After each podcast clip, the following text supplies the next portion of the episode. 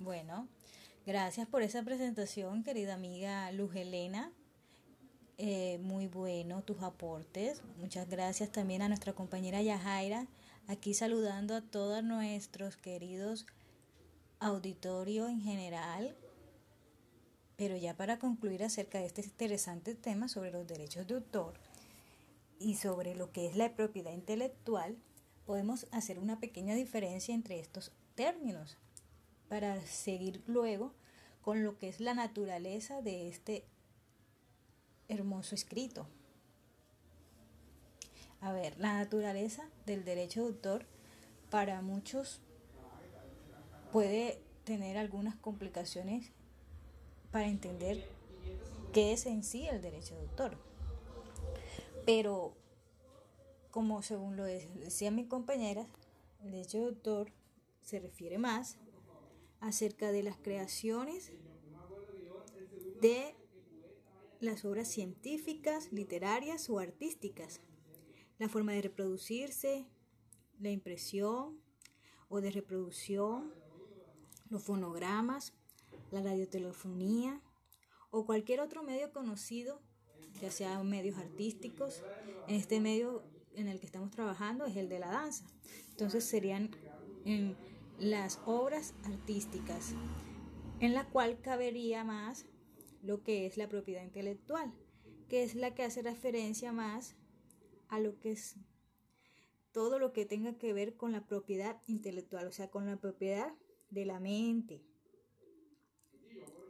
que se, que se genera a través de una manera que los creadores de estas obras hayan sido de su producción, de su tal autoría, ya sean con coreografías, ya sean con obras que hayan sido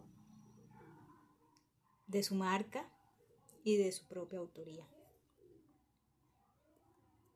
Las leyes que existen acerca de la propiedad y el derecho de autor, la verdad se quedan muy cortas, debido a que esta Solamente la que conocemos es la 13, perdón, la 23 del 1982, que hace referencia en sí a obras científicas. Pero la, la, la naturaleza de, de las literarias también se puede clasificar las científicas. Y por eso eso suele tenerse mucha confusión acerca de qué es una obra literaria, qué es una obra artística y qué es una obra científica.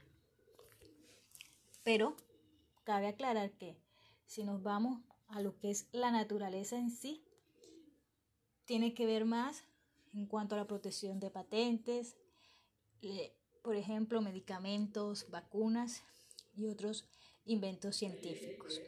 La naturaleza jurídica de derechos de autor se ha vinculado más en el ámbito privado, debido a su contenido de carácter patrimonial, por lo menos en cuanto a sus derechos patrimoniales respete, y no obstante a ello, también ha sido considerada un derecho humano que se tiene para el autor en los siguientes términos.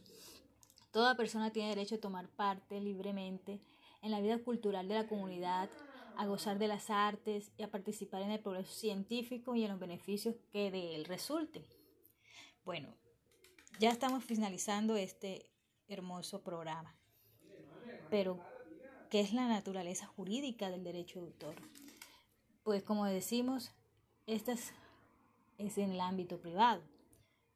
Pero, debido a su contenido patrimonial, podemos decir que los derechos patrimoniales han sido considerados lo que se define el derecho humano que tiene para el autor en los siguientes términos. Toda persona tiene derecho a la protección de sus intereses morales o artísticos o científicos. Y también está la Declaración Universal de Derechos Humanos de 1948, el Pacto Internacional de Derechos Económicos y Sociales y Culturales, está la sentencia de C-155 de 1998 y por último la Corte Suprema de Justicia que también hace referencia de los derechos morales de autor que se consideran en un rango fundamental en cada facultad creadora del hombre.